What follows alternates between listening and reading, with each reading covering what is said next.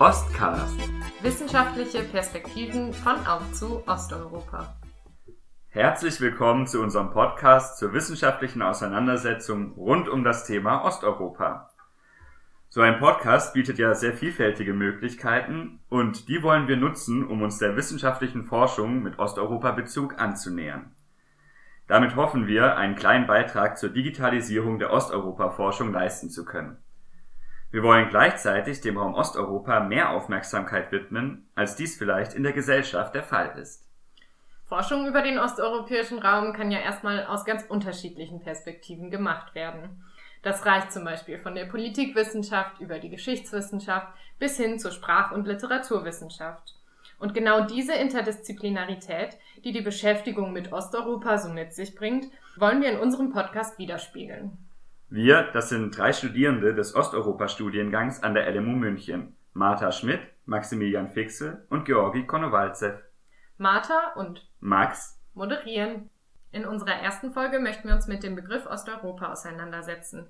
Wir freuen uns sehr, darüber mit Frau Dr. Darina Wolf sprechen zu können. Sie ist zurzeit Projektmitarbeiterin am Lehrstuhl für Geschichte Ost- und Südosteuropas an der LMU München. Sie promovierte mit ihrer Arbeit zu tschechoslowakischen Amerika- und Sowjetunion-Bildern von 1948 bis 1989. Aktuell forscht sie zur Geschichte der Raumfahrt. Könnten Sie uns dazu einen kurzen Einblick geben? Ja, seit Oktober 2017 forsche ich im Rahmen der Forschungsgruppe Kooperation und Konkurrenz in den Wissenschaften zum Thema der blockübergreifenden Kooperation im Bereich der Raumfahrt während des Kalten Krieges. Was mich konkret interessiert, ist die Entstehung solcher Kooperationen, Verlauf, Schwierigkeiten, aber auch Folgen und die mediale Darstellung. Und ich untersuche dieses Thema am Beispiel vom sogenannten Apollo-Soyuz-Testprojekt.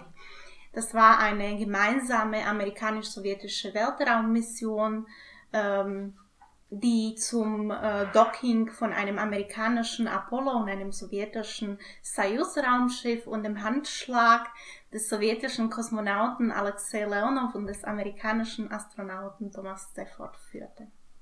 Das wäre sicher auch mal ein spannendes Thema für unsere Podcast-Folgen. Genau, aber um solche Themen bearbeiten zu können, äh, müssen wir vielleicht erstmal die Grundlagen legen. Und genau das wollen wir jetzt heute machen, indem wir uns die Begriffsgeschichte Osteuropas näher anschauen. Das sind dann so Fragen wie, was schließt Osteuropa überhaupt ein? Welche Vorstellungen wurden im Laufe der Zeit mit Osteuropa verbunden? Und welche wissenschaftlichen Auseinandersetzungen gibt es vielleicht auch mit diesem Begriff? Aber zunächst ein paar Worte zur Begriffsgeschichte selbst. Mit dieser befasste sich maßgeblich der sozialgeschichtliche Historiker Reinhard Koselleck. Begriffsgeschichte beschreibt nach Koselleck die Nachzeichnung und Bedeutung sowie Erfahrung mit Begriffen im Wandel der Zeit. Man geht ja dabei also im Prinzip der Frage nach, welche Begriffe mit was für Bedeutung aufgeladen sind und welche Erfahrungen damit verknüpft werden. Ähm, ja, dann wollen wir uns also mal angucken, wie das im Fall Osteuropa so gemacht wurde. Zunächst ist ja Osteuropa erstmal ein geografischer Begriff. Aber ist das überhaupt möglich, Osteuropa geografisch klar abzugrenzen? Wo hört Osteuropa auf? Wo fängt es an? Ja, das ist eine schwierige Frage und ähm, eine klare Abgrenzung, geografische Abgrenzung ist kaum möglich. Solche Zuschreibungen wie Osteuropa können auf den ersten Blick objektiv wirken, weil sie sich an den Himmelsrichtungen orientieren. Das heißt, Osteuropa ist das, was im Osten liegt. Aber so einfach ist es nicht. Wenn man daran denkt, dass äh, zu Osteuropa meistens ähm, Tschechien gezählt wird, Österreich aber nicht, obwohl Wien östlicher liegt als die tschechische Hauptstadt Prag. Das heißt, an diesem Beispiel wird deutlich, dass sich solche Zuordnungen eben nicht nur an der geografischen Lage orientieren, sondern auch an politischen, historischen und kulturellen Faktoren. Zweitens ist es wichtig, sich zu vergegenwärtigen, dass solche Zuschreibungen auch nicht ewig dauern, sondern historisch wandelbar sind. Das beste Beispiel ist wohl Russland und Historiker wie Hans Lemberg oder Larry Wolf haben gezeigt, dass Russland nicht schon immer in Osteuropa lag. Heutzutage würden wir kaum in Frage stellen, dass sich Russland in Osteuropa befindet, aber bis ins 18. oder sogar bis ins 19. Jahrhundert hinein ähm, galt Russland als ein nordeuropäisches Land. Und schließlich ist es wichtig, hier auch die Perspektive immer mit zu bedenken, von wo schaut man auf Osteuropa. Für viele Deutsche beginnt Osteuropa schon in Tschechien. Die Lage stellt sich in Tschechien natürlich ganz anders dar und für die meisten Tschechen beginnt Osteuropa eigentlich erst an der tschechisch-slowakischen Grenze.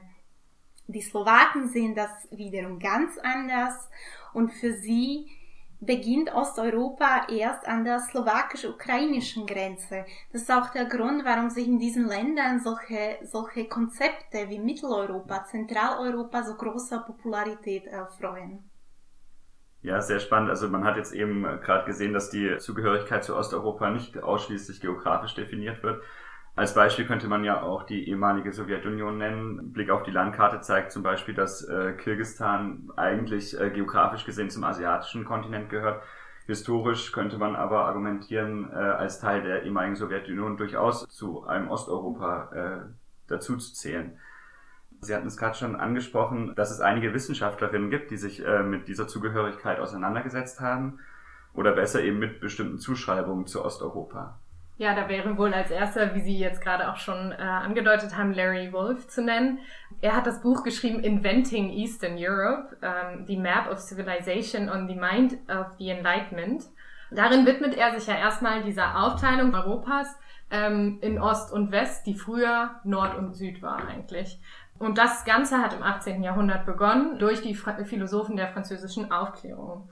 Ähm, und eben aus der Sicht von Paris, von den Aufklärern, wurde dann die Vorstellung einer Rückständigkeit beziehungsweise einer Unzivilisiertheit von Osteuropa kultiviert. Ähm, so, um das ganz grob zusammenzufassen. Nochmal kurz zurück. Was heißt denn eigentlich der Begriff Inventing in diesem Zusammenhang? Mit Inventing Eastern Europe oder Erfindung Osteuropas äh, beschreibt Larry Wolf den Prozess, in dessen Zuge sich diese Vorstellung von einer kohärenten Einheit Osteuropa, also von Osteuropa als einer kohärenten Einheit erst entwickelt hat. Und äh, wie Sie richtig gesagt haben, kam es so in der Zeit der Aufklärung, wo sich der Westen auch ähm, als eine zivilisierte Einheit definierte und Osteuropa diente eben dazu, sich abzugrenzen. Also der, das, der Osten oder Osteuropa war eben das Gegenmodell zu diesem zivilisierten Osteuropa und das war auch der Grund, warum sich ähm, solche Vorstellungen wie Rückständigkeit, Despotie, Barbarei eben mit Osteuropa verbunden haben. In diesem Zusammenhang spricht Wolf ja auch von diesem Halborientalismus, den mhm. äh, er Osteuropa zuschreibt. Also es gab einmal den Orient, ähm, über den sich Europa definiert hat, beziehungsweise der Okzident. Und dann gibt es jetzt, um Westeuropa zu definieren, gibt es Osteuropa. Genau, also dieser Begriff Halborientalismus scheint da auch relativ wichtig zu sein. Ja, der Begriff Halborientalismus ähm, betont diese besondere Stellung von Osteuropa. Auf der einen Seite war ja Osteuropa Teil Europas und damit schon irgendwie auch vertraut und nahe, aber auf der anderen Seite war es eben nicht so zivilisiert ähm, wie der Westen, aber auch nicht so barbarisch, despotisch, unzivilisiert wie der eigentliche Osten, also der Orient. Und damit ist Osteuropa so ein Dazwischen und damit halb zivilisiert, halb rückständig oder teilweise rückständig, eben halb orientalisch. Also können wir vielleicht zusammenfassen, dass die Bilder, die man über den Osten hatte zur Zeit der Aufklärung und vielleicht auch noch danach, ähm, in erster Linie auf einer Unzivilisiertheit äh, und einem Barbarentum basiert haben. Ja, das waren sehr wichtige, sehr wichtige Vorstellungen.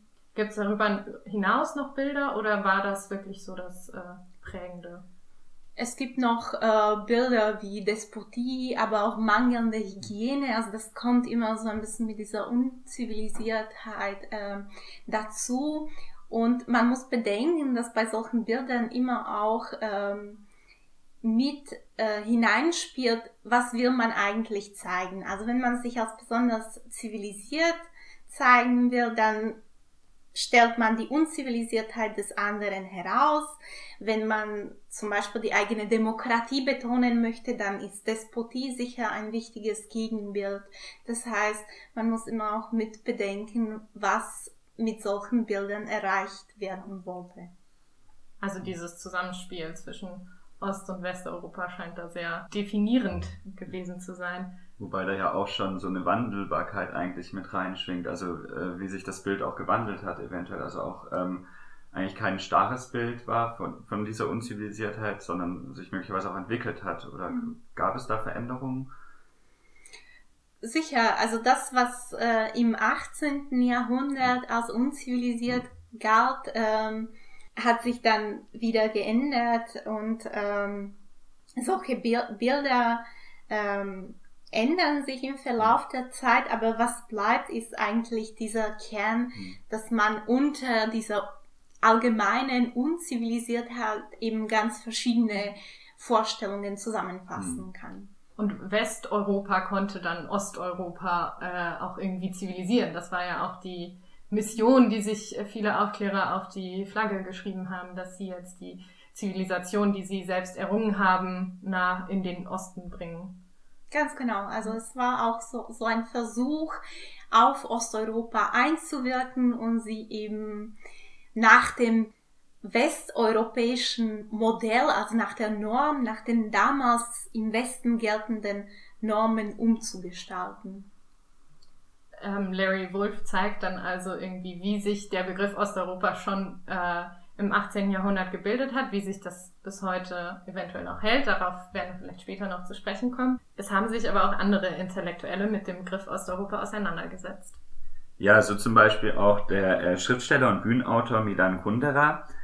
Er war ein tschechoslowakischer Dissident. Das bedeutet, seine Werke und Publikationen wichen von der öffentlichen bzw. Äh, staatlichen Meinung im Staatssozialismus der Tschechoslowakei ab, weshalb sie dort, eben wenn überhaupt, nur zensiert erscheinen konnten. Daher zog es ihn dann 1975 nach Frankreich. Äh, von dort aus publizierte er 1983 einen Artikel, äh, auf Englisch übersetzt heißt dieser The Tragedy of Central Europe. Zunächst mal, was hat es mit dem Datum der Publikation des Artikels auf sich? Also warum gerade 1983? Ja, in den frühen 80er Jahren, also Anfang der 80er Jahre, richtete sich die Aufmerksamkeit der ganzen Welt auf Polen, wo sich die unabhängige Gewerkschaft Solidarność gegründet hat und damit verbunden waren Hoffnungen auf politische Änderungen in Ostmitteleuropa. Diese Hoffnungen haben sich aber mit der Ausrufung des Kriegsrechts 1981 im Dezember sowie mit dem Verbot von Solidarność zerschlagen. Und äh, Milan Kundera reagierte darauf mit seinem Essay, der wie so eine Art Anklage gegen den Westen ist und, und diese Aufmerksamkeit für Ostmitteleuropa, die drohte verloren zu gehen, diese Aufmerksamkeit für Ostmitteleuropa wollte er wieder ähm, gewinnen. Das ist dann aus seiner Sicht praktisch diese Tragödie eigentlich, dass Europa seinen einen zentralen Teil, der eigentlich zu ihm gehört, aufgibt. Genau, also die eigentliche Tragödie Zentraleuropas oder je nach Übersetzung Mitteleuropas, also da gibt's äh, verschiedene Versionen, besteht gar nicht äh, darin, dass sie aktuell unter der sowjetischen Herrschaft ist, sondern darin, dass der Westen Ostmitteleuropa vergessen hat. Und warum hat der Westen Ostmitteleuropa vergessen? Laut Kundera äh, hängt es mit dem allgemeinen Zustand der Kultur in dem, im Westen zusammen.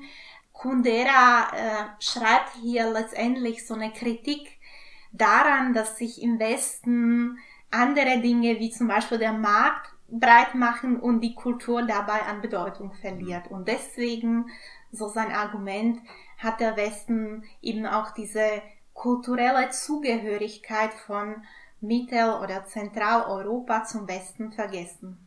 Spielt in diesem Punkt auch Religion eine Rolle? Also der Katholizismus zum Beispiel, in der damaligen Tschechoslowakei zum Beispiel?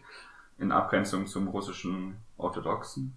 Ja, das ist ganz wichtig. Also für, Kundera gehört die Religion zur Kultur und anhand der Religion kann man eben auch sehen, dass Ostmitteleuropa, also die Länder Tschech Tschechoslowakei, Ungarn und Polen, eben zum Westen und nicht zu dem despotischen, barbarischen Osten, wie äh, Kundera eben Russland bzw. die Sowjetunion sieht, gehört. Ähm, wenn man jetzt nochmal probiert, eine Parallele zu ziehen zwischen Kundera und ähm, Wolf, könnte man dann vielleicht sagen, dass Kundera die Grenze vom unzivilisierten Osten einfach weiter östlicher zieht, also dann ähm, als vielleicht Grenze zur Sowjetunion? Ja, was äh, hier der Unterschied zu Larry Wolf ist, ist, dass ähm, Kundera eben nicht diese Hauptzivilisiertheit in den Mittelpunkt stellt. Der zieht eine klare Grenze zwischen Ost und West und diese Grenze verläuft seiner Meinung nach eben an der Grenze zur Sowjetunion. Das heißt, ähm, anders als bei Wolf gibt es bei Kundera kein, kein Dazwischen, keine Hauptzivilisiertheit. Es gibt den zivilisierten Westen und Ostmitteleuropa mit den Ländern Polen, die Tschechoslowakei und Ungarn gehört zweifellos zu diesem Westen, während zu dem Osten eben die Länder, die sich nun in der Sowjetunion äh, befinden, gehören. Dann äh, gehen wir jetzt äh, etwas südlicher und bringen eine neue Region oder eine, einen neuen Begriff ins Spiel, Südosteuropa und eben die Region, die allgemeinhin als äh, Balkan bezeichnet wird. Wir möchten jetzt über die sogenannte Balkan-Kontroverse sprechen. Ja, zunächst vielleicht die Frage, zwischen wem wurde diese Kontroverse ausgefochten? Die akademische Kontroverse um den Balkanbegriff ähm, entwickelte sich zwischen der bulgarischstämmigen Historikerin Maria Todorova und dem deutschen Südosteuropa-Historiker Holm Sundhausen, der vor wenigen Jahren verstorben ist. Und der Anfang dieser Kontroverse war das Buch Imagining the Balkans von Maria Todorova, ist 1997 erschienen und als Reaktion darauf veröffentlichte Sundhausen seine Kritik und dies entwickelte sich zu einer Kontroverse.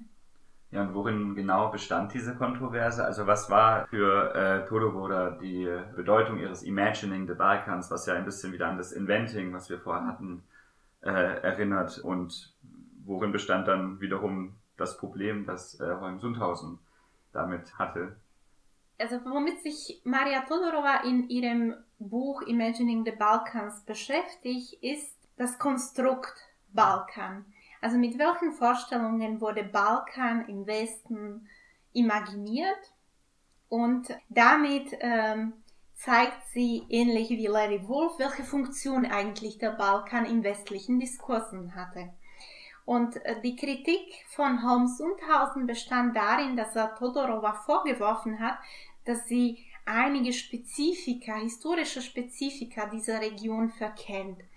Und Sundhausen argumentiert, dass der Balkan eben nicht nur eine westliche Erfindung ist, sondern dass sich bestimmte Merkmale finden lassen. Er spricht von neun verschiedenen Merkmalen, die in ihrer spezifischen Konstellation eben besonders für diese Region sind und diese Region als eine Geschichtsregion ausmachen.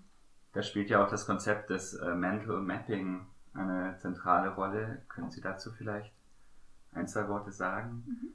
Ja, die Mental Maps sind vorgestellte Landkarten, also was damit gemeint ist, ist, dass die Bilder, die wir uns äh, von bestimmten Regionen im Kopf bilden, eben nicht ähm, unbedingt mit den Gegebenheiten übereinstimmen, sondern von vielen verschiedenen Faktoren beeinflusst werden. Um eine weitere Person ins Spiel zu bringen, ähm, den Südosteuropa-Historiker Ulf Brunnbauer, der hat sich ja auch in diese Kontroverse eingeschaltet und kam mit einem Lösungsvorschlag, könnte man eigentlich fast sagen, als er gewisse Fragestellungen hervorgehoben hat, die sich speziell in der Balkanregion lohnen, genauer anzuschauen. Er spricht dabei vor allem von Netzwerken, die sich in dieser Region besonders stark ausgeprägt haben. Also laut ähm, Brunnbauer ist es wichtig, eben immer von der Fragestellung auszugehen. und sich anzuschauen, was will ich eigentlich herausfinden. Und je nach Fragestellung kann es ja interessant sein, sich eben die Region Balkan als eine zusammenhängende Region anzusehen. Es kann aber auch vom Vorteil sein, eben transnationale Verbindungen in andere Regionen zu betrachten. Das heißt, es kommt immer auf die, auf die Fragestellung an und die Verdichtung von transnationalen Verbindungen in bestimmten Regionen kann eben eine Region ausmachen, wie eben den Balkan. Würden Sie dann sagen, dass dadurch diese Kontroverse ein bisschen gelöst werden konnte, wie Max gerade angedeutet hat, oder gibt es eigentlich noch keine wirkliche, also keinen wirklichen Konsens? Ich denke, dass, die, dass es generell sehr wichtig ist, ihm zu schauen, was eigentlich die Fragestellung ist. Und diese Kontroverse wurde ja nicht nur durch Ulf Brumbauer gelöst, sondern in, in, in diesem Gespräch zwischen Todorova und Sundhausen selbst haben sich die Positionen schon zum Teil angenähert, weil Todorova selbst irgendwann äh, darauf eingegangen ist, dass sie eigentlich nicht die Prägekraft von solchen Dingen wie osmanisches Erbe in Frage stellen wird. Das heißt, auch für sie sind bestimmte Merkmale von dem Balkan eben wirksam. Also das heißt wohl, man kann irgendwie diesen Diskurs nicht richtig äh, auf einen Punkt bringen am Ende. Genau, denn es, es wird auch öfter darauf hingewiesen, eigentlich sprechen Todorova und Sundhausen von ganz anderen Dingen. Auf der einen Seite sprechen wir von einem Konstrukt des Balkans, das in westlichen Diskursen eine Rolle spielte. Eine andere Frage ist aber, macht es Sinn, sich den Balkan als eine Region anzuschauen?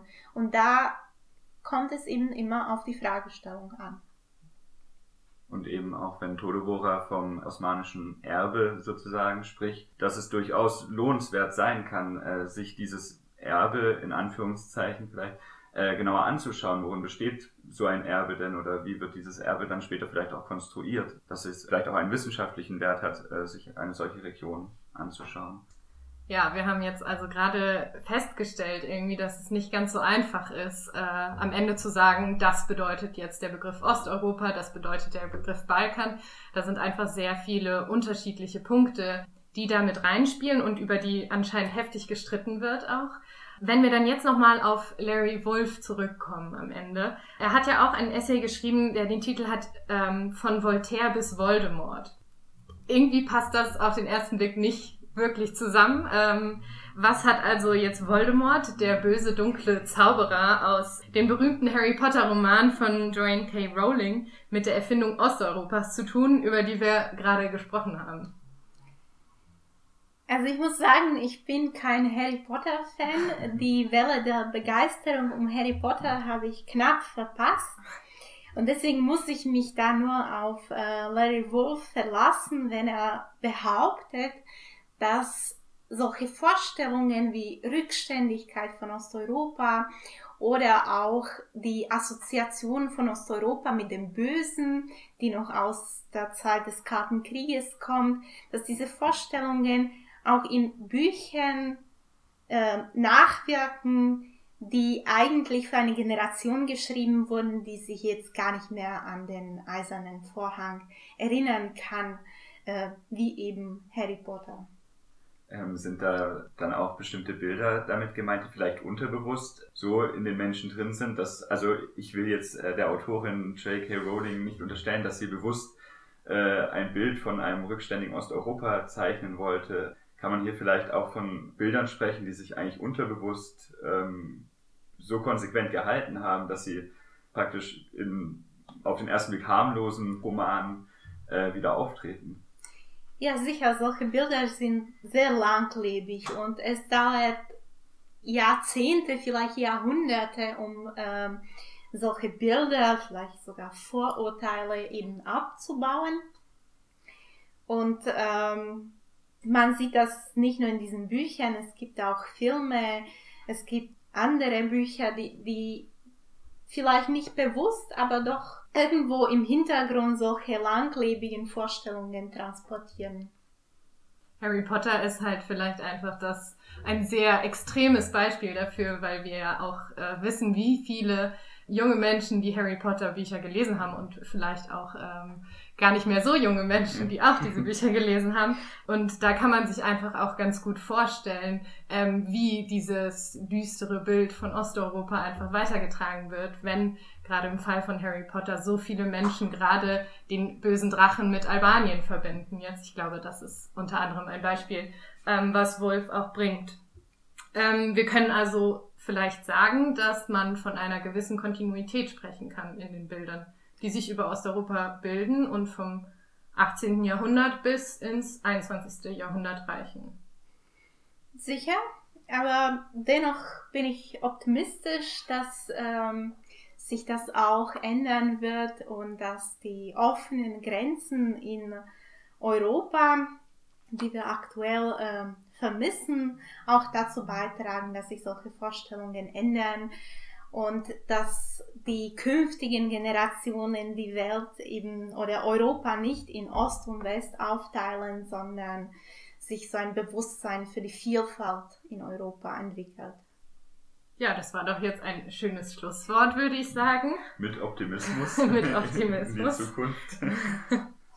Ja, dann bedanken wir uns ganz recht herzlich bei Dr. Darina Wolf für dieses Gespräch und ja, wir denken oder äh, wir hoffen, dass diese erste Folge ein guter Start für den Podcast war. Eigentlich geht, ging es ja auch darum, das Wissen um die Konstruiertheit dieses Begriffes äh, herauszustellen und damit eine Basis zu schaffen für zukünftige Folgen, für einen Podcast, der sich mit dem, ja, wie wir jetzt gesehen haben, schwer definierbaren Raum Osteuropa beschäftigen möchte. An dieser Stelle dann vielen Dank fürs Zuhören und wir freuen uns schon aufs nächste Mal.